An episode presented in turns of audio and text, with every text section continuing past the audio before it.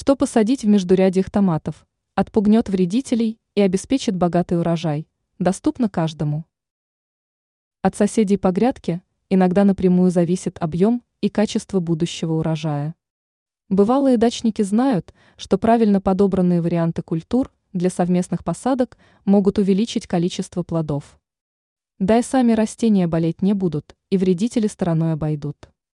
Эксперт сетевого издания «Тут новости» агроном Анастасия Коврижных рассказала о цветах, которые стоит посадить в междурядьях томатов.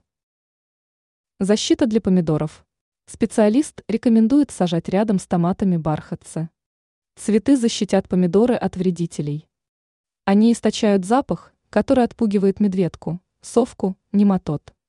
Агроном советует посадить бархатцы в междурядьях или вовсе по периметру всего огорода. Цветы хорошо оберегают посадки также от насекомых вредителей. Но важно помнить, что большинство культур любят свет. Особенно помидоры, поэтому следует избегать загущения посадок. Также нужно обязательно вовремя проводить подвязку растений. Ранее тут новости рассказывали о полезных добавках для томатов. Вот что стоит добавить в лунки, чтобы растения завалили урожаем.